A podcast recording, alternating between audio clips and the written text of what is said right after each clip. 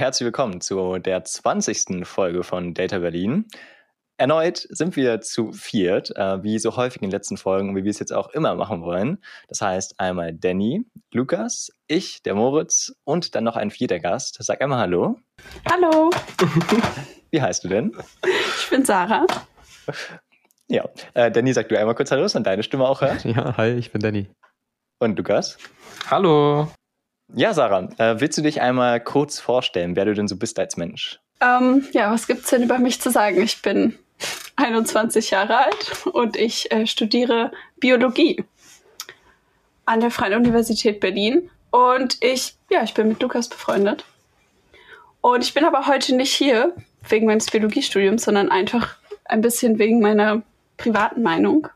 Und zwar äh, bin ich, ja, ja, vielleicht kann man einfach kurz sagen, wie wir uns kennengelernt haben. Wir haben uns darüber kennengelernt, dass wir darüber gestritten haben, ob alle Männer scheiße sind oder nicht. Also so hat's angefangen. Okay, okay, okay, ganz kurz einen Schritt zurück. Ich kam von einem Treffen, wo ich wirklich ein extrem frustrierendes Gespräch mit einem äh, Kumpel von mir hatte. Und ich habe mich erstmal aufgeregt darüber, wie frustrierend dieses Gespräch für mich war. Und Lukas hat sofort angefangen, diesen Typen zu verteidigen. Habe ich ihn direkt verteidigt? Wir müssen jetzt auch nicht zu sehr dieses Private abdriften. Ich wollte nur ganz kurz. Ja, das ist gut. Naja, ähm, ja. genau. Ähm, und warum reden wir über Feminismus? Ähm, ja, ich bin eine Frau. Deswegen betrifft es mich irgendwie. Und ich bin lesbisch. Und das passt vielleicht auch zum Thema Sexualisierung, weil ich kann schon ein bisschen die Perspektive oder ich kann die Perspektive auch nachvollziehen, warum man Frauen attraktiv findet. Hm. Und ähm, nicht nur ein bisschen, ich kann es definitiv nachvollziehen. Und deswegen kann ich vielleicht auch manchmal bestimmte Perspektiven anders wahrnehmen. Keine Ahnung, so viel zu mir. Ja, voll. Also du bist ja ein ganz besonderer Gast. Also einerseits natürlich selber sexualisiert zu werden von der Männerwelt, die nicht weiß, dass du nicht verfügbar bist. Vielleicht gibt es sogar ein paar Männer, die so denken, oh, das ist jetzt sogar was noch Besonderes. Keine Ahnung, kannst du ja später mal erzählen, wie das ist. Ähm, aber natürlich auch selber nachzuvollziehen, ah, okay, Frauen, ja, okay, ich, verstehe, so, ich verstehe, warum man die attraktiv findet. Ja. Oh ja. Hm. Genau, also die Folge wird ein klein wenig anders sein wie die vorherigen Folgen, aber nur im Detail für die Fans, die uns wirklich gut kennen. Ähm, und zwar werden wir diesmal nicht drei Teile haben mit der Pause nach 20 Minuten, sondern wir werden genau zwei Teile haben mit einer Pause nach 30 Minuten. Ähm, da ist einfach dem geschuldet, dass wir hier jetzt über zwei Thesen diskutieren werden, die Sarah einmal ganz ähm, selbstbewusst und frech, nein, ähm, einfach so in den Raum gestellt hat. Genau, ich kann ja mal vorlesen. Die erste These, die haben wir äh, sehr ausführlich ähm, dastehen, deswegen lese ich einfach mal genauso vor. Männer sehen Frauen in erster Linie immer noch als Objekt der Begierde und drücken ihnen ihre Sexualität selbstverständlich auf. Diese Sexualisierung ist die moderne Form der Unterdrückung von Frauen. Sie ist außerdem der Grundstein, der zu sexualisierter Gewalt gegen Frauen führt. Äh, und darüber reden wir jetzt im ersten Teil. Willst du einmal, Sarah, einfach kurz äh, selbst in eigenen Worten nochmal die These vielleicht wiederholen und vielleicht auch ausführen? Mm, ja, sehr gerne. Also ähm, meine Erfahrung in dieser Welt jetzt als Frau ist es, dass ich, seit ich in die Pubertät gekommen bin, ungefähr mit zwölf, permanent ähm, Blicken, Worten und auch ähm, ja, Übergriffen von Männern ausgesetzt war. Und das ist eben nicht nur meine Erfahrung, sondern mit jeder Frau, mit der ich gesprochen habe in meinem Umfeld. Und ich weiß, das ist keine Studie, das ist keine wissenschaftliche Erhebung, aber trotzdem ist es schon mal ein starkes Signal, dass ich, wenn ich mit Frauen darüber spreche, alle teilen zu einem gewissen Grad diese ähm, Erfahrung. Und das hat mich einfach zum ähm, Nachdenken gebracht, dass heutzutage äh, oder dass, wenn ich als Frau in den öffentlichen Raum trete, ich ähm, mir immer vorher auch überlegen muss, was ziehe ich an, schminke ich mich, schminke ich mich nicht, wie wirke ich, weil ich ganz genau weiß, dass Männer mich direkt irgendwie abscannen und direkt irgendwie diesen Blick haben, ist das jetzt eine potenzielle Partnerin, ist da jetzt irgendwas? Und ähm, wenn man dann, und dann liest man ja auch Studien und hört Erhebungen darüber, wie viel sexuelle Gewalt, also sexuelle Gewalt fängt bei Catcalling an, aber das geht dann über Belästigung am Arbeitsplatz, dann über Begrabschungen und dann geht es natürlich bis hin bis zu ganz schlimmen Sachen. Und ähm, wie viel die einfach von Männern zu Frauen geht und wie viel wie viel mehr Frauen dort eigentlich Opfer sind als Männer, dann fängt man auch schon an, diese Sachen zusammenzupacken. Und die Tatsache, dass ich immer, sobald ich in die Öffentlichkeit gehe, damit konfrontiert bin, dass Männer mich angucken, dass sie mir hinterherrufen und dann die Statistiken, dass Frauen so viel öfter Opfer von ähm, ja, Straftaten mit einem sexuellen Motiv werden, das gibt einem dann schon das Gefühl, dass es da auf jeden Fall einen starken Zusammenhang gibt zwischen den beiden Sachen. Und ähm, ja, mein Gefühl ist es eben oft, dass viele Männer einem äh, gar nicht so bewusst sind, dass sie mit diesen Blicken und mit diesen Rufen einem direkt aufdrücken. Das ist meine, das sind meine ge sexuellen Gefühle und die kriegst du jetzt und ich sag, sag die dir und ich mach die damit offenkundig und du musst jetzt damit umgehen als Frau. So einfach, ich spreche das jetzt mal aus und was du damit machst, ist sei dir überlassen. So erstmal so als vielleicht als Einstieg, wie, wie diese These ähm, ja, gemeint ist. Und ähm, ich wäre jetzt ganz interessiert, was ihr erstmal dazu sagt.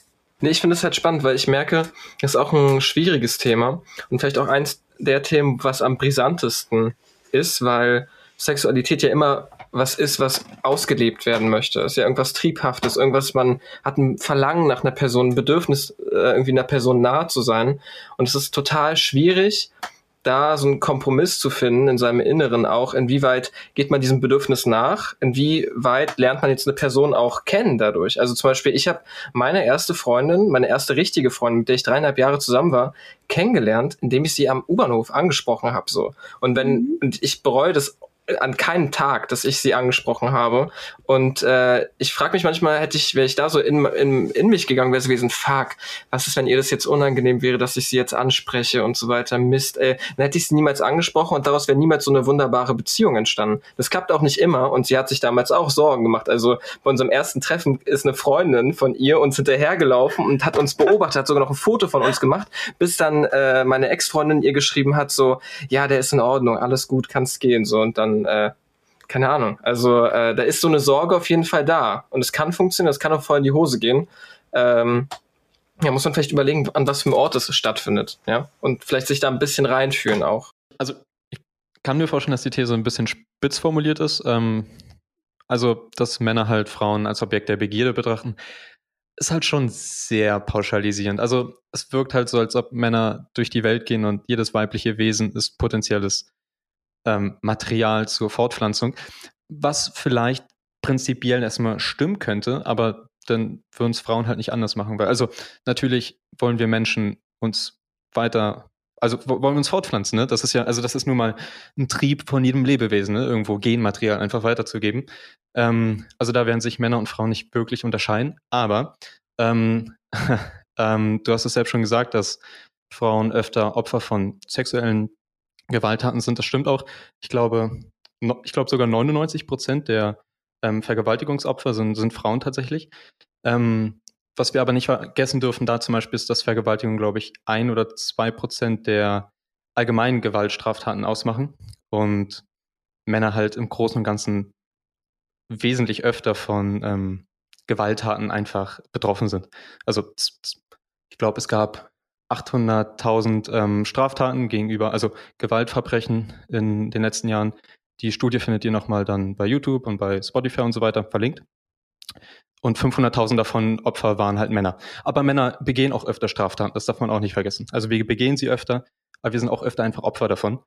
Darf ich direkt da einhaken? Ja, gerne. Ich habe hier vom Bundesministerium für Familien, Senioren, Frauen und Jugend ähm, habe ich hier eine Statistik zum Thema Gewalt. Und hier mhm. steht, dass 2018 wurden laut der BKA-Statistik ähm, insgesamt 140.755 Personen Opfer versuchter und vollendeter Gewalt. Darunter fällt Mord, Totschlag, Körperverletzung, Vergewaltigung, sexuelle Nötigung, sexuelle Übergriffe, Bedrohung, mhm. Stalking, mhm. Nötigung, Freisperrung, Zuhälterei und Zwangsprostitution. Mhm. Und hier steht, 81,3 Prozent davon sind Frauen.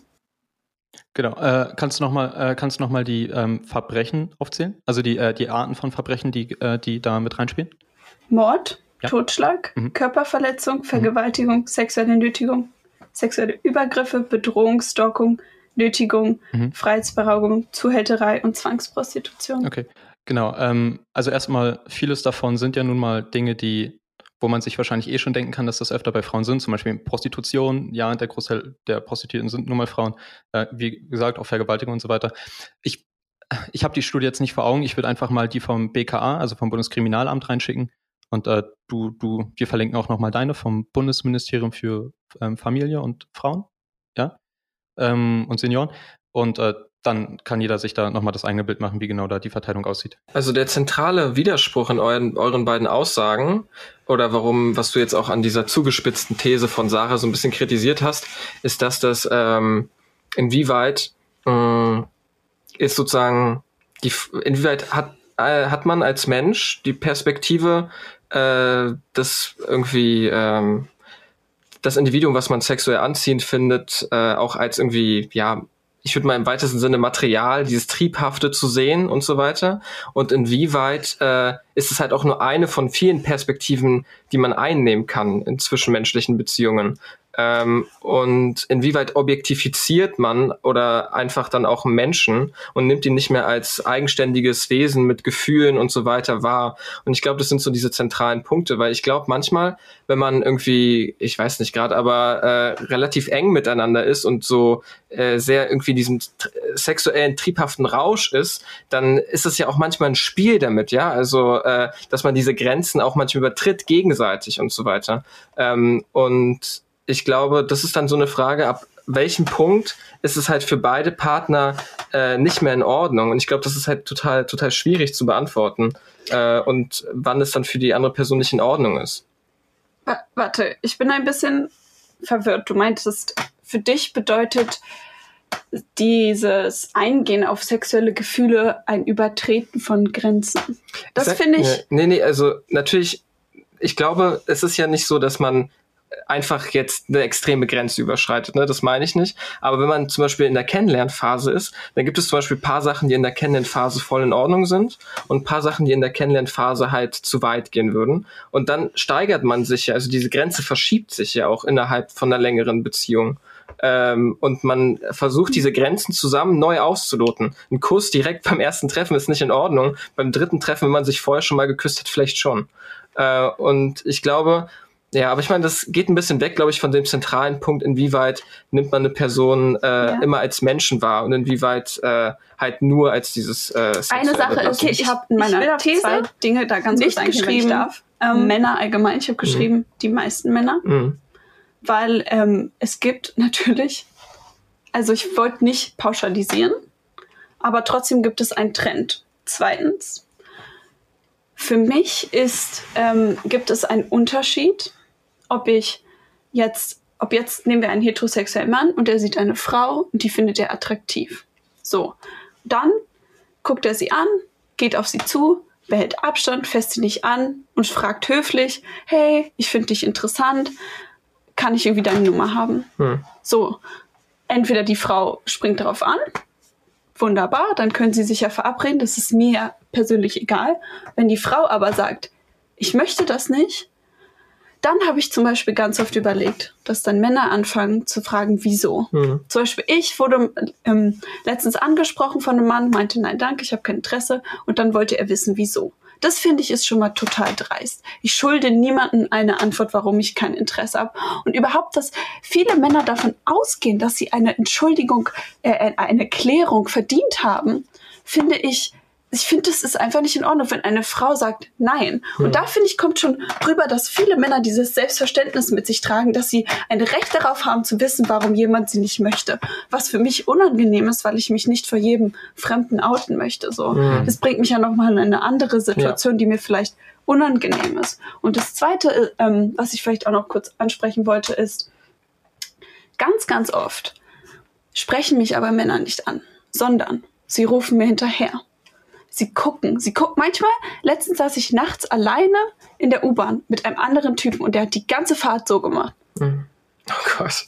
Und es waren 15 Minuten, mhm. in denen ich so, ich wusste nicht, soll ich aussteigen. Ich wollte aber auch nicht meine U-Bahn verpassen, weil die nachts nicht so oft kommen. Und das ist ja kein Punkt, wo ein Mann mich interessant findet und sagt, hey, ich finde die interessant, ich spreche die an. Mhm. Sondern der hat mich die ganze Zeit nur angegrinst und er hat gemerkt, dass ich mich unwohl fühle. Oder das sind Männer, die einem auf der anderen Straßenseite hinterherrufen, ey, geiler Arsch. Oder das sind Männer, die dann einfach im Vorbeilaufen auf den Arsch schauen und weg sind. Und das ist kein Punkt, wo ein Mann sagt, ich finde diese Frau interessant und mhm. ich möchte sie kennenlernen, sondern das ist ein Mann, der hat gerade ein sexuelles Bedürfnis und der hat auch dieses Bedürfnis ähm, nach Macht. Und allein, dass so viele Männer das machen, zeigt für mich noch, dass es in unserer Gesellschaft diese Machtstruktur gibt, dass so viele Männer auf diese Idee kommen, einfach Frauen zu sagen, ich finde die jetzt geil und ich sage ihr das jetzt, aber ich habe gar kein Bedürfnis, das jetzt irgendwie weiter zu verfolgen, sondern ich will nur dieses Gefühl ihr geben, dass sie sich irgendwie davon, damit jetzt beschäftigen muss mit meinen sexuellen Gefühlen und ich bin weg. Und das ist so der Unterschied, finde ich, dass du die angesprochen hast und sagst, hey, ich finde dich hübsch, was auch immer, ist ja eine Sache. Aber einfach einer Frau, eine Frau anzugrapschen, eine Frau anzustarren, ihr hinterherzurufen, teilweise richtig schlimme Beleidigung, die ich da gehört habe, also so sexuell gemeinte mhm. Beleidigung, das ist für mich auch einfach nochmal was ganz anderes. Mhm. Ja, und das ist, also das ist natürlich ein Problem. Ne? Also dass ich glaube auch nicht, dass das irgendwie da jemand gegen ist und sagt, nö, ich finde das in Ordnung, wenn, wenn man Frauen irgendwie sexuell auf der Straße belästigt. Ja. Ich denke schon, dass das ein gesellschaftlich anerkanntes Problem ist und dass die meisten Leute sich auch bewusst äh, darüber sind, dass das existiert. Aber ähm, zwei Sachen. Erstmal, ich weiß nicht mehr, sind es, sind es viele Männer? Sind es wirklich viele Männer? Also was sind viele Männer erstmal? Ne? Mhm. Also sind es die meisten Männer? Wirklich? Wirklich? Die meisten Männer? Ja, nein. Nein. Also ich bin ja auch oft in der Stadt unterwegs. Ich bin keine Frau, okay, gut. Aber ich habe sowohl Ohren als auch o äh, Augen. Und ich nehme meine Umgebung nicht wahr natürlich wie eine Frau, ne, die, die ja vielleicht da äh, bestimmte Ängste oder sowas wahrnimmt. Aber ich persönlich habe noch nie einen Mann irgendwo eine Frau anschreien hören, ey, geiler Arsch. Also gibt es bestimmt, keine Frage, gibt es bestimmt auch oft, aber ist das wirklich ein großes gesellschaftliches Problem? Und wenn ja, was willst du dagegen machen? Was, also was will man dagegen machen? So Ganz kurzer Einwurf dagegen. Ja, ja. Ähm, und zwar, ich hatte genau letztens ein Gespräch, wo wir, wo ich mit zwei Frauen und einem Mann am Tisch saß. Und mhm. ich habe darüber geredet, wie es für mich ist, mhm. im Sommer quasi permanent sexuell belästigt zu werden. Mhm. Dann haben die anderen erzählt, wie es für sie ist. Und dann kam, saß der einzige Mann am Tisch und der hat genau das gleiche gesagt. Also, das habe ich noch nie wirklich mitbekommen. Mhm. Und ich finde allein diesen Kontrast, dass ich von, ständig von Männern höre, ich krieg das gar nicht mit, mhm. ich habe ja auch Ohren und Augen, aber gefühlt jede Frau man davon berichtet. Ja auch als Mann nicht mit. Also wie denn? Also in den meisten Fällen, also entweder bist du alleine als Mann unterwegs in der Stadt dann kannst du sozusagen nur von außen wahrnehmen, aber es passiert so viel in der Stadt und da den Überblick zu bewahren und auch länger eine Situation zu beobachten, also das baut sich ja auch manchmal auf. Das ist ja nicht so ein kleiner Spruch, den man dann sofort immer mitkriegt unbedingt. Äh, also was bestimmt auch passiert, aber vielleicht brauchst du auch mehr Aufmerksamkeit und mehr Awareness für solche Sachen. Ich muss sagen, mir ist das auch als Mann, habe ich das nie mitbekommen in der Stadt. Dann war ich auch mit einer Freundin an, äh, unterwegs und äh, wir sind vorbeigelaufen, das war irgendwie Berlin Mitte und plötzlich sind da so ein paar Leute, die auf so einer Bank sitzen und äh, rufen da irgendwas hinterher und so. Ich denke mir so, was? Was passiert hier gerade? Und wir saßen vorher noch auf einer Bank und sie hat darüber erzählt, wie schlimm das ist, äh, dass das ständig passiert. Und ich war so, ah, ich war auch so ein bisschen so, hm, also ich habe das noch nie beobachtet, das ist bestimmt schon ein paar Mal passiert, aber hm, und dann ist sozusagen eine halbe Stunde später laufen wir da lang und ich krieg's mit. Also, äh, mhm. ja. Ich weiß nicht, ob man, ja, was man da machen kann, Danny, ist ja auch die Frage natürlich. Genau, das, das ist halt, finde ich, auch eine zentrale Frage.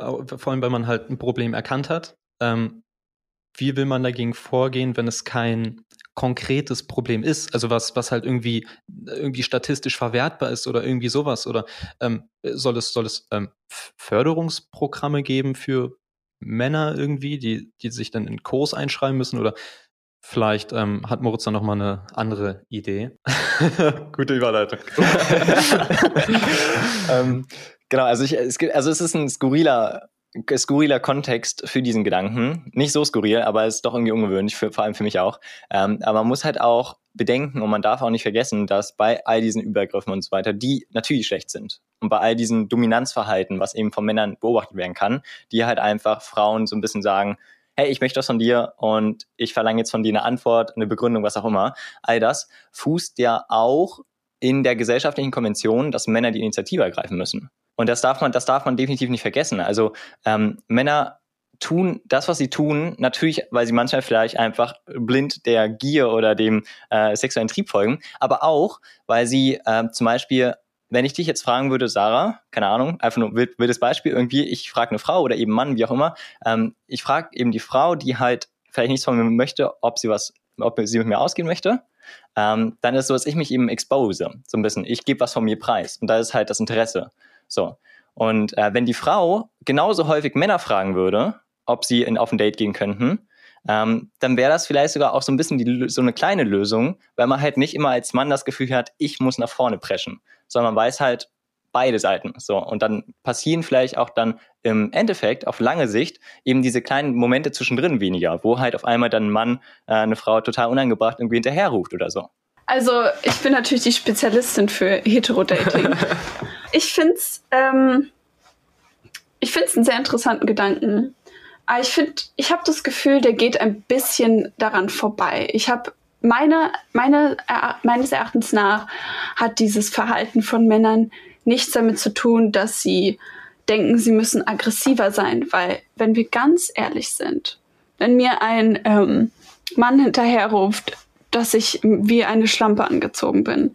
Glaubt er wirklich, dass ich mich umdrehe und ihm um den Hals falle und jetzt mit ihm eine Beziehung anfangen möchte? Nein. Wenn ein Mann mir einfach auf den Arsch haut, sich dann schlapp lacht und weiterläuft, dann will der nicht eine Beziehung von mir, der will nicht mal in dem Moment wirklich ins Bett mit mir, sondern er will einfach nur in dem Moment zeigen, dass er irgendwie dominant ist. Er hat das Bedürfnis zu zeigen, ich bin hier, ich bin männlich und ich kann das. Ich kann dir, dir jetzt in dein Personal Space reingehen mit diesen Kommentaren, mit diesen Berührungen und es ist von der Gesellschaft irgendwie dann doch akzeptiert, weil ich wurde einmal wirklich auf einem Platz. Ich war, ich lief Hackischer Markt lang. Ich weiß nicht, ob, äh, ob ihr wisst, wo da ist die Spree mhm. und da ist die S-Bahn. Mhm. Und zwar ähm, vor Corona, das heißt, es war im Sommer und es war richtig voll. Es saßen überall Leute und ich wurde mitten auf der Straße einfach hat mir ein Typ an den Arsch gegrapscht. So vor allen Leuten, dass sie es gesehen haben. Und niemand hat was gesagt. Kein Mensch. Und Irgendwer muss was gesehen haben. Und ich war in dem Moment also komplett alleine.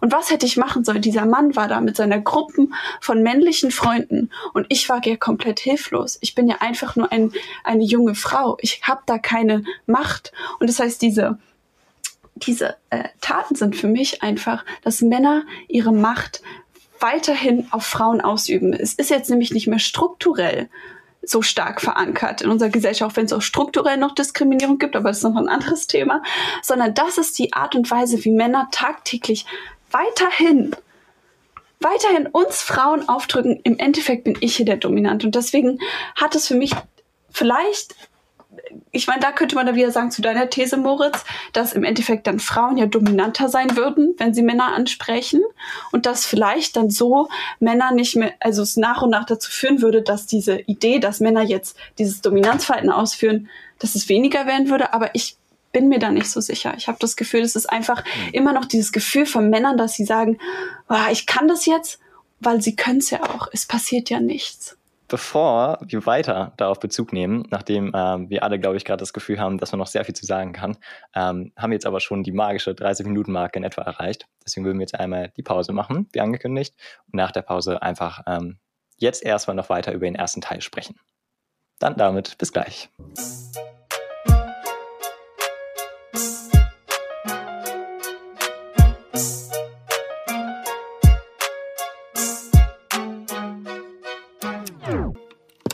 So, da sind wir dann aus der Trinkpause zurück, der einen einzigen in dieser Folge. Mist, und ich habe sie nicht genutzt, um was zu trinken. Ah, na. Nachdem wir auch in der Pause gemerkt haben, hey, da gibt es noch sehr viel, äh, viele Sachen, die man sagen wollen würde, da haben wir uns entschieden, dass wir jetzt einfach weiter über das Thema sprechen werden. Das heißt, immer noch äh, bezüglich von, ähm, wie Männer und Frauen sich verhalten im öffentlichen Raum und wie groß eben dann ähm, sexuelle Übergriffe auftreten, wie man das verbessern kann, was da das große Problem ist, wie viel Schuld jeder trägt. Genau. Und ich wollte dann nochmal eine Anmerkung zu machen zu dem, was du gesagt hast, Sarah, ähm, dass, dass eben oft Männer eigentlich gar nicht unbedingt jetzt, äh, dass das jetzt keine gut gemeinte Anmache ist oder so, oder, ne, oder irgendwie so eine Begrüßung oder so, sondern es ist einfach die Ausübung von Macht, ne, ähm, irgendwie die, um die Dominanz des Mannes irgendwie zu unterstreichen. Und das, das Ding ist, da stimme ich dir halt sogar zu. Ähm, Männer scheinen das dominantere Geschlecht zu sein. Ähm, Männer sind halt auch dominanter gegenüber Männern an sich. Ne? Also äh, ist es also zum Beispiel. Ähm, also hierarchiebedürftiger, das ist der Begriff, den du meinst, oder was? Äh, ja, hierarchiebedürftig klingt so, als ob wir das irgendwie machen, weil wir. Äh, kann, ja, hierarchiebedürftig. Also wir, wir sind halt dominanter, ne? Wir sind halt einfach domina äh, dominanter in der Gesellschaft scheinbar. Und äh, deswegen ist es halt auch so, dass meistens die Männerbanden durch die City streifen und äh, andere Leute zusammenschlagen und nicht eben die Frauenbanden und irgendwie Leute zusammenschlagen. Ne? Also es scheint, scheint irgendwie äh, in der Natur des Mannes zu liegen. Ich weiß nicht. Vielleicht, keine Ahnung. Na, wir hatten ähm, ja schon mal den Punkt, dass auch so viel mehr Straftaten von Männern begangen werden. Ja, ne? genau, genau, genau. Ne? Und es, also es ist nicht nur äh, ein Problem von Männern auf Frauen. Ne? Es ist auch von Männern auf Männer. Äh, das das äh, sollte man vielleicht noch sagen. Und das Ding ist, äh, wenn man sich halt die Natur anschaut, dann, äh, Moritz hat das schon angemerkt, äh, nicht jetzt mit der Natur, aber wie das halt so im gesellschaftlichen Diskurs ist, ähm, Männer gehen auf die Frau zu. Äh, wenn man sich zum Beispiel Hirsche oder sowas anschaut, dann, äh, oder, oder allgemein dieses Balzverhalten, ne, ähm, dass sie sich da mit ihren Hörnern oder mit ihren Geweihen äh, blutig metzeln oder so, um halt eine Frau äh, auf sich aufmerksam zu machen. Ähm, das machen mehr und weniger, mehr oder weniger Männer halt auch. Und äh, es scheint, dass wir halt viele animalische Triebe in uns tragen, Mann und Frau. Ähm, aber beim Mann artet das halt eben oft einfach in Gewalt aus vielleicht und in, im, im Protzen, ne, in diesem Machohaften. Äh, viele männliche Vögel zum Beispiel tanzen ähm, um, ihr, um ihre weibliches Vögelein, ich weiß nicht, wie, wie man einen weiblichen Vogel nennt, ähm, oder, oder zeigen halt ihr Gefieder und so weiter und so fort. Ne? Und Männer machen dann halt, keine Ahnung, Männer laufen dann breitbeinig irgendwie und, und gucken arrogant oder so. Hey, ich manspreade nur aus Bequemlichkeit. Das hat nichts mit. Ich tatsächlich, ja, ich tatsächlich auch, aber äh, irgendwo unterbewusst wird es wahrscheinlich auch einfach eine Form der äh, Dominanzausstrahlung sein. Hm. Und ich weiß nicht, wie natürlich diese Gesellschaft sein wird, wenn man vehement versucht, Mann und Frau gleich dominant zu machen, weil es scheint ja nicht in der Natur des Lebens zu sein, dass Mann und äh, Frau äh, gleich ja. dominant sind. Ne? Jetzt haben wir hier sogar eine Biostudentin gleichzeitig. Da ist ja, eine interessante deswegen, Perspektive. Deswegen, genau, deswegen finde ich das noch viel interessanter. Also vielleicht liege ich auch völlig falsch. Genau, was mir, ähm, ich habe dieses Argument natürlich schon sehr oft gehört. Und ich finde, es ist ein sehr faules Argument. Jetzt nicht persönlich gemeint, auf keinen Fall, aber ich finde, ähm, die Menschen prahlen sich immer mit, wir sind die äh, die an der Spitze der Evolution, was auch schon eine Aussage ist, die kein Biologe so unterschreiben würde. Aber ne, wir sind an der Spitze der Evolution, wir sind die Best, wir sind die Schlausten, wir sind die am tollsten entwickelsten, was auch immer.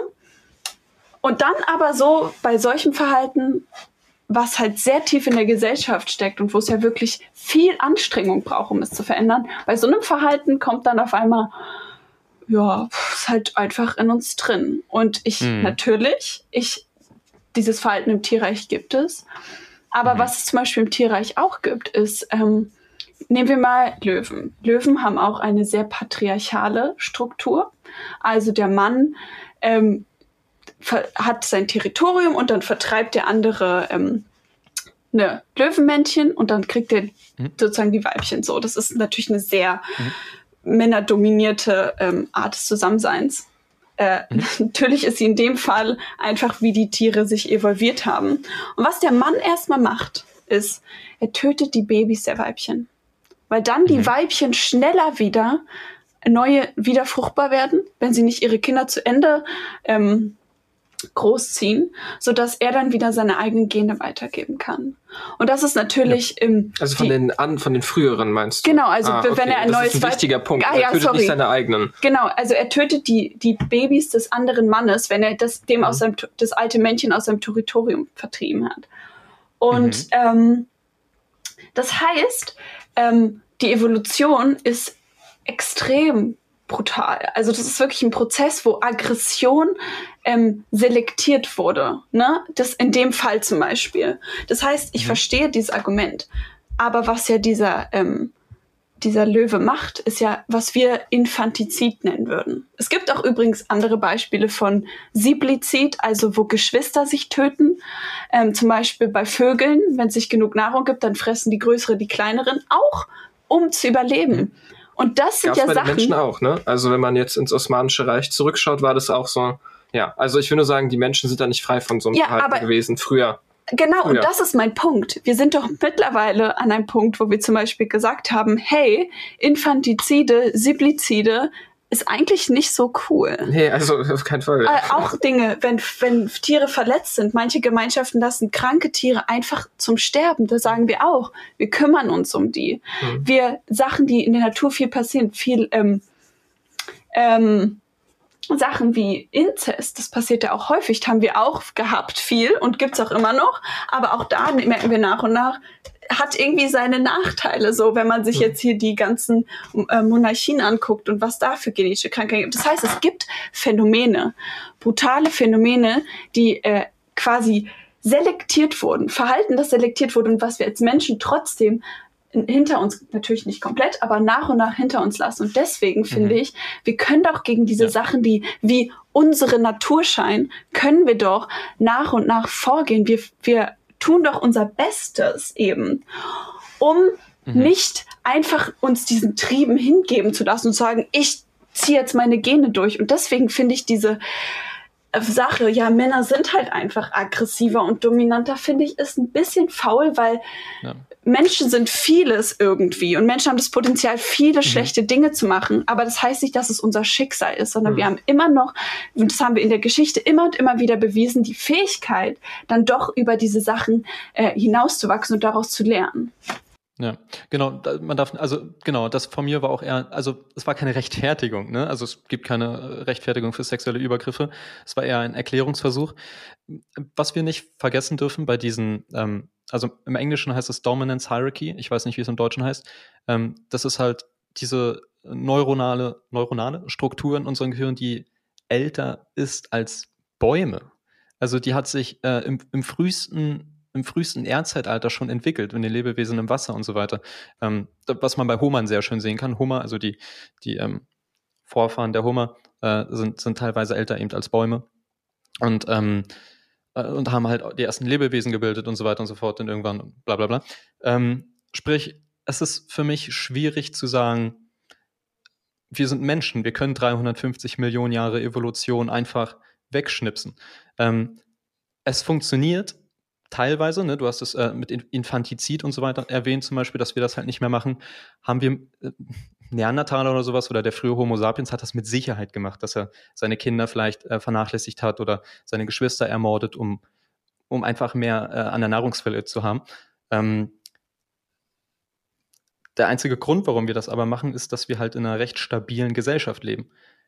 Wenn die Umstände anders wären, dann würden wir das nicht machen. Wenn die Umstände anders wären, also die, diese Gesellschaft, in der wir gerade leben, das ist nicht der Normalzustand. Das ist der Ausnahmezustand. Der, der, der, Normalzustand ist, dass wir um unser Essen kämpfen müssen, dass wir morden müssen, um zu essen, äh, dass wir eben das alles tun müssen. Also diese stabile Gesellschaft, die wir haben, das ist eine Ausnahme. Und deswegen gebe ich dir recht, dass wir vielleicht mit viel Vernunft und Reflexion etc. etc. bestimmte Verhalten umstrukturieren können. Wir kriegen sie aber nicht aus unserem Gehirn raus. Okay, also der, das, der, Entsche der entscheidende Punkt, wo ihr gerade aufeinander klafft, ist so dieses typische progressiv gegen konservative Ding, wo progressive immer sind, ey, wir können noch besser und noch besser und so weiter und konservative immer ein Teil dieses, dieses Archaische in uns sich erhalten wollen. Und der entscheidende Punkt Weil ist jetzt. Wollen. Ja. Ja, oder, oder mein, es, es geht nicht anders so. Und die spannende Frage ist halt immer, inwieweit ist es halt ein Privileg, sich in der Gesellschaft äh, sozusagen konform zu verhalten und wie viel von diesem archaischen, äh, offensichtlich problematischen Verhalten kriegen wir raus? Ich, ich will noch mal bitte eine Sache ergänzen. Ich habe, ich mhm. will Evolution hinter uns lassen, würde ich niemals so sagen und würde ich auch nicht so implizieren wir können nicht die Evolution hinter, das funktioniert nicht. Die Evolution ist ein Prozess, das ist nicht eine Sache, die man irgendwie hinter sich lassen kann. Aber ganz davon abgesehen, ähm, du hast es ähm, mit Normalzustand beschrieben oder Ausnahmezustand. Ich finde, das sind auch Begriffe, über die wir streiten können.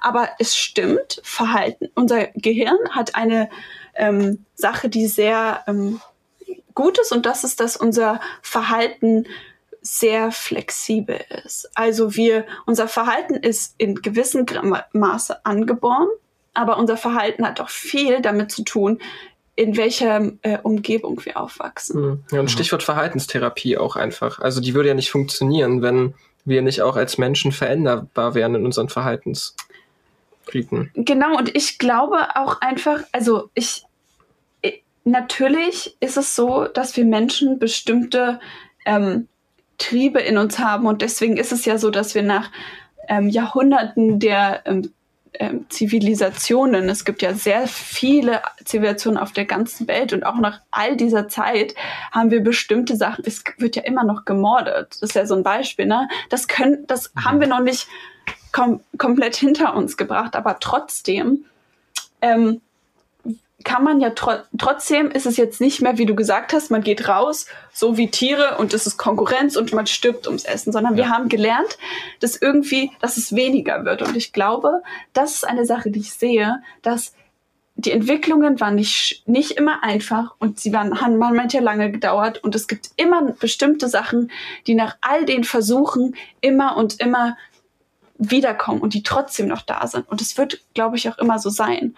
Aber ich weigere es mich, einfach zu sagen, ja, jetzt ist hier halt Ende Gelände, weil der Mann ist halt irgendwie mhm. aggressiver, weil ich kenne, und das ist das, was ich meinte mit vorhin, die meisten Männer, ich kenne nämlich wirklich Männer, die sich erst, entweder Männer, die von Anfang an überhaupt nicht so waren, oder Männer, die sich wirklich, ähm, die mir zugehört haben und anderen Frauen zugehört haben und die an ihrem Verhalten gearbeitet haben. Und deswegen, weil ich diese Männer kenne, weiß ich, dass es geht. Dass es, auch wenn es vielleicht irgendwo, dazu kann ich jetzt nicht genug sagen, irgendein aggressives Dominanzverhalten, was angeboren ist, auch wenn es das vielleicht irgendwo ist, es gibt genug Leute, die es schaffen, darüber hinaus zu wachsen, die schaffen zu lernen, zu reflektieren und zuzuhören. Und ich glaube daran, mhm. dass wir uns, ich, ich glaube daran, dass wir als Gesellschaft uns zuhören können, um einfach verstehen, versuchen zu verstehen können, wie es den anderen Menschen geht und dann an uns selber arbeiten können, damit diese Gesellschaft weiter funktioniert. Ja, aber ich meine, das tun wir.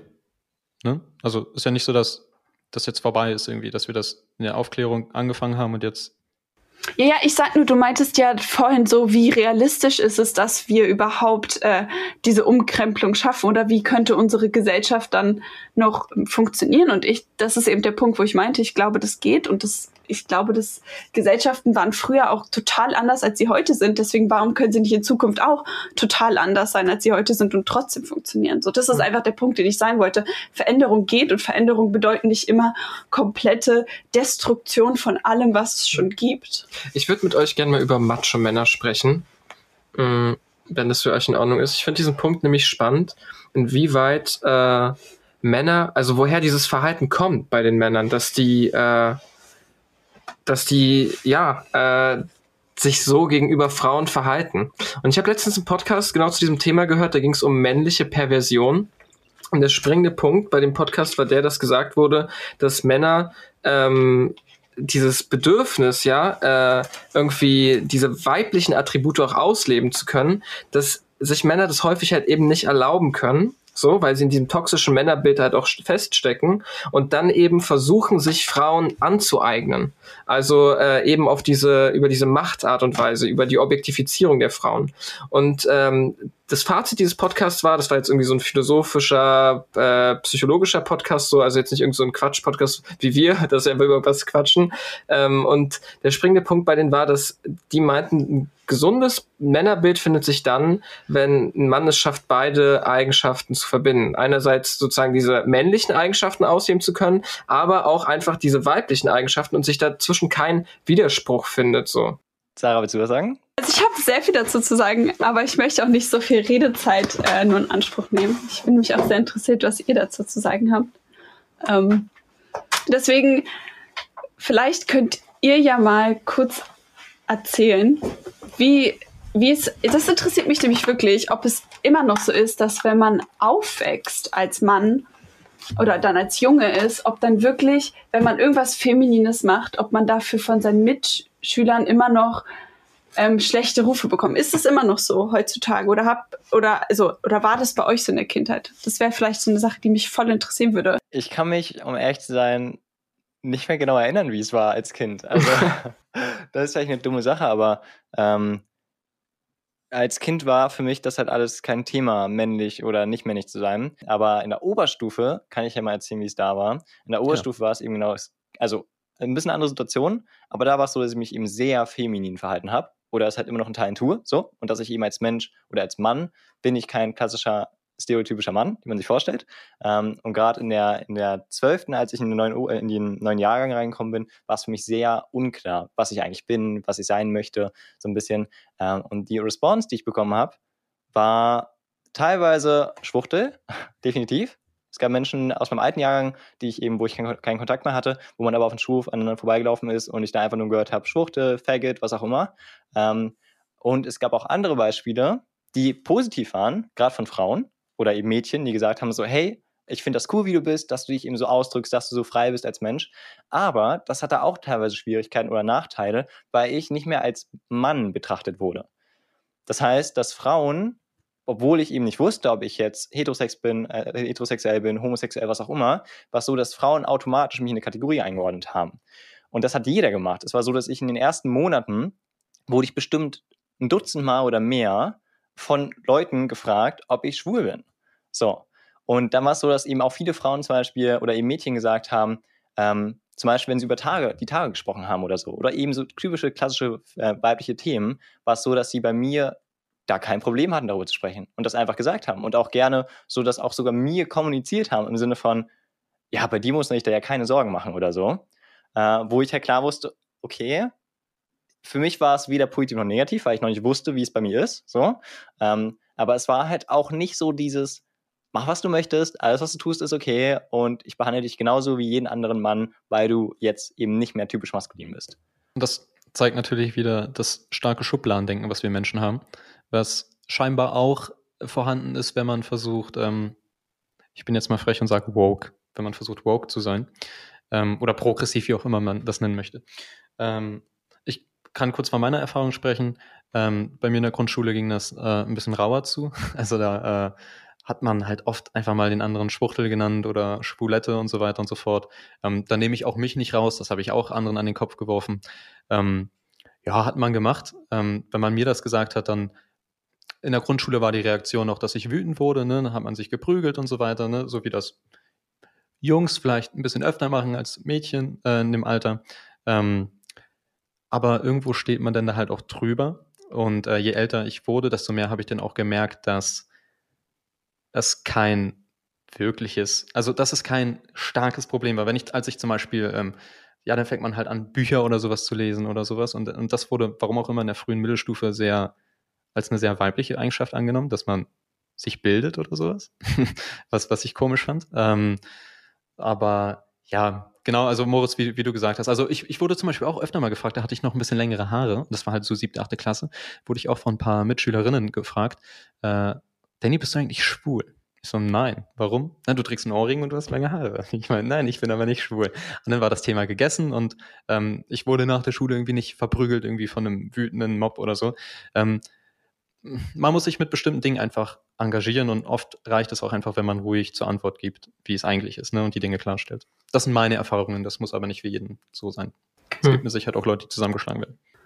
Ich würde sagen, das waren so mehrere Abschnitte. Also bei uns war das, glaube ich, so bis zur zehnten Klasse schon relativ diese typisch männlichen Eigenschaften, so Fußball spielen und ja, eigentlich vor allem das Fußball spielen einfach so und äh, einfach irgendwie so, äh, ja. ich weiß nicht, ja, diese, diese Sachen halt irgendwie und auch nochmal so ein bisschen rumschreien, so dominant sein, Arschloch sein und so weiter. Ich erinnere mich da an eine Situation, wo so eine der beliebtesten Jungs äh, aus der Schule oder aus unserer Klasse damals auch, wir saßen äh, am Esstisch und er war so, ja, ich habe auf meinem Handy so einen Ordner, da habe ich die ganzen Nacktfotos gesammelt von den ganzen Mädchen, die mir je zugeschickt wurden. Und ich dachte mir damals schon so, du, ah, du Arschloch. So. Also natürlich, ich war, wie alt war ich damals? So achte, neunte Klasse oder so. Man dachte sich so, oh, diesen Ordner hätte ich auch gerne. Aber irgendwie war man auch so, oh, du ekliger Sack, Alter. Du lösch die, ja. du Arschloch. ähm, und dann so nach der zehnten Klasse, ähm, hat sich das halt auch verändert, weil äh, viele Leute auch, glaube ich, abgegangen sind und sich mein Freundeskreis auch nochmal stark verändert hat. Und das war die Zeit zum Beispiel, äh, Tallinn kennt man ja aus dem Podcast aus Folge 7 und äh, 9 und 10, wo sich der Freundeskreis rund um Tallinn gebildet hat und man plötzlich gemerkt hat, ey, okay, wir sind gerade alle irgendwie so ein bisschen anders drauf. So. Also ich meine, irgendwie sind äh, alle, jeder war so auf seine Art und Weise ein bisschen queer, so hatte ich so manchmal das Gefühl. Und äh, so ein bisschen anders als, äh, als die anderen. Das war einfach wunderbar, plötzlich Leute kennenzulernen, wo man dann auch viel, viel mehr diese weiblichen Eigenschaften ausleben konnte. Und ich meine, ich bin eher so ein rationaler Typ eigentlich in großen Teilen, aber ich habe total durch diesen Freundeskreis diese emotionale Ebene kennenlernen können und das so unfassbar schön. Und vor allem diese Macho-Frage finde ich halt so interessant, die ich vorhin aufgeworfen habe, weil ich halt merke, früher stand es für mich viel, viel mehr im Widerspruch. Ich musste dieser dominante Mann sein. Und mittlerweile bin ich da voll weg von, denke mir so, hä, wunderbar, ich bin nicht mehr abhängig von irgendwelchen Frauen, die mich tätschen oder so, sondern ich kann, ich kann mich selber umarmen, ich kann selber süß sein, ich kann selber diese ganzen Eigenschaften ausleben, wo man früher äh, eine Frau an seiner Seite haben musste, um diese Eigenschaften stereotyp ranzukriegen. Und ich glaube, das ist eine super Entwicklung, wenn wir als Menschen vollkommener für uns selbst werden können und nicht äh, irgendwie ständig ähm, uns irgendwie die Eigenschaften vom anderen Menschen aneignen müssen, weil wir sie selber nicht ausleben dürfen. Ja. Hm. Kleine, ja. Ähm, es war sehr interessant, das zu hören. Um, danke, Kein, dass Sie das alle geteilt haben. Hm. Und ähm, ich kann auf jeden Fall sagen, es ist wirklich ein wunderbarer Freundeskreis. Ich kenne hm. ja auch einige davon. Ähm, was ich nämlich, warum ich das jetzt gefragt habe, ist, weil ähm, diese, diese Idee von ein Mann muss seine Femininität unterdrücken und dass das Ursache für das Verhalten von Männern gegenüber Frauen und im Übrigen auch ähm, queeren Männern ist.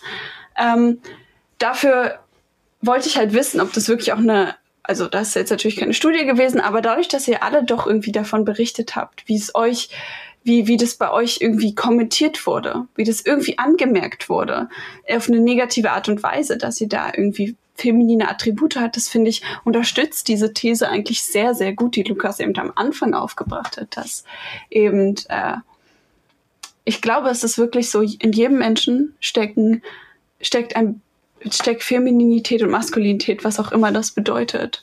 Und ich ähm, glaube, es war ja auch ein, ein Kampf für Frauen, ähm, die eher maskulin waren, dass, äh, dass sie das ausleben durften.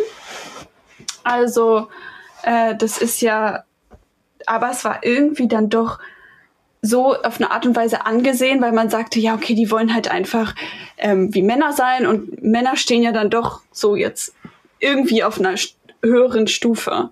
Aber ein femininer Mann wurde oft gesehen als ein Mann der sich herabstuft, der mhm. sich selber eben abwertet durch seine Femininität. Und ich glaube, das sind Ideen, die immer noch irgendwo drin sind, was ja, was man ja sieht, wenn eben ihr erzählt, dass ihr, ähm, dass es so eben noch solche Erfahrungen gibt, dass Männer ähm, nicht das Gefühl haben, sie können ihre Feminität frei ausleben. Und ich muss sagen, dass ich als, ähm, ich habe mir als Kind damals äh, die Haare kurz geschnitten und hatte auch eine Phase, wo ich das genossen habe, maskuliner zu sein. Und ich habe nicht ein, nicht ein Kommentar dafür gehört. So, ich habe das Gefühl, es ist bei, bei natürlich gibt es bei uns auch immer noch Vorstellungen und Ideen und was auch immer, die uns unter Druck setzen. Aber ich habe das Gefühl schon, dass bei Frauen diese Möglichkeit auszuleben, wie man sein will, vielleicht doch ein bisschen freier ist, was, was so Maskulinität und Feminität angeht. Also auch da gibt's vieles, was man ergänzen kann. Aber ich ähm, habe schon das Gefühl, dass Männer da äh, einen viel stärkeren Backlash von, von Männern, aber auch wie du Moritz erwähnt hast, auch von Frauen bekommen, wenn sie eine feminine Seite an sich haben. Ähm, und das finde ich, ähm, wenn es da diesen Druck gibt und wenn man damit nicht umgehen kann, wenn man das nicht reflektieren kann und das einfach sagen kann, okay, es ist halt so, ich glaube, das kann wirklich dazu führen, dass man dann, wenn andere Leute feminin sind, dass man dann, seien es jetzt Frauen oder seien es Männer, dass man dann dort eben dieses agro-macho-Verhalten hat, weil man das selber von sich stößt. Ich meine, kennen wir das nicht alle? Eine Person, ähm, ich kenne das selber von mir, manchmal haben Leute Sachen gemacht oder gesagt, die mich irgendwie richtig innerlich aufgeregt haben. Und dann habe ich und ich war so richtig so, oh, diese Person regt mich total auf. Warum? Und dann habe ich überlegt, ich war total neidisch, dass diese Person etwas konnte. Etwas, also jetzt nicht skillmäßig, sondern dass sie sich so ausleben konnte, dass sie sie selbst sein konnte, dass sie einfach irgendwas gemacht hat, wozu ich nicht den Mut hatte. Und ich glaube tatsächlich, dass das ähm, ein Problem ist, was von früh an ähm, ja schon, also ich glaube, ich wiederhole mich nur, aber ich wollte sagen, ich glaube, das ist wirklich ein, ähm, ein Ding, was vielen Jungs in den Kopf gesetzt wird, so durch Kommentare von Männern und Frauen, also von allen Menschen, dass sie diese femininen Seiten irgendwas Komisches sind, weil allein dadurch, dass man etwas kommentiert, sagt man ja, das ist was Auffälliges. Mhm. Das ist irgendwas, was, worauf man eingehen muss. Und ich finde, allein diese Tatsache, dass es immer noch permanent kommentiert wird, ähm, zeigt ja, dass es immer noch irgendwie nicht anerkannt ist. Und das, ich, ich finde, das ist ja. eine sehr, sehr gute These. Ja, ich finde, das führt halt auch ein bisschen zu dem Punkt, dass man das Patriarchat und eben auch toxische Männlichkeit und eben diese Erniedrigung der Frauen und so weiter, auch strukturell oder gesellschaftlich allgemein, das kann man nicht nur lösen, indem sich Frauen empowern, sondern das kann man auch lösen oder ein weit wichtiger Bestandteil ist auch, Männer äh, zu bestätigen darin, sich auch diesen Eigenschaft, zu diesen Eigenschaften zu trauen, so und sich da nicht davor zu verschließen ähm, und da einfach mehr Empathie auf allen Seiten zu schaffen. Deswegen bin ich immer so, wenn, als wir uns kennengelernt haben, hast du ja gesagt, ah, Männer sind so scheiße und ich war so, ich möchte ein guter Mann sein. Ich möchte es so gerne. Aber wenn mir alle Frauen sagen, dass Männer scheiße sind, wie soll ich denn, wie soll es denn sein? Bitte, lass uns doch gerne Frieden schließen, gerne. Aber dann lass uns diese beiden Welten zusammendenken ja. und nicht äh, gegeneinander bashen. Und deswegen finde ich so schön, dass wir dich heute zu Gast hatten. Und wir sind jetzt auch leider schon am Ende vom zweiten Teil. Ah, aber das ging so ähm, schnell. ja, es ging so schnell rum. Aber wir haben dich gerne ja, noch mega. ein zweites Mal da. Ja, wie ihr sehen könnt, das war heute zum ersten Mal bei Twitch. Äh, eigentlich wollten wir auch auf YouTube noch live sein, das hat leider nicht geklappt. ähm, vielleicht beim nächsten Mal. Ähm, für all die, die bei Spotify gerade zuhören, ihr habt es gehört, wir sind bei Twitch ab jetzt auch immer jede Woche am Dienstag, äh, wobei die Folgen weiterhin am Samstag hochgeladen werden auf Spotify, aber die Aufnahme findet halt immer am Dienstag statt. Ähm, guckt also gerne vorbei, ansonsten auch gerne bei Instagram beim selben Namen und auch gerne einfach eine E-Mail schreiben, falls euch irgendwas auf dem Herzen liegt. Ähm, Genau, und damit würde ich dann, glaube ich, von mir aus auch Tschüss sagen. Vielleicht kann ja nochmal Danny und Lukas Tschüss sagen und dann Sarah noch letzte Worte finden. Genau, dann sage ich nochmal Tschüss. Tschüss. Ja, ciao und danke, Sarah, dass du da warst. Danke, dass ich da sein durfte und dass äh, wir so ein schönes Gespräch hatten.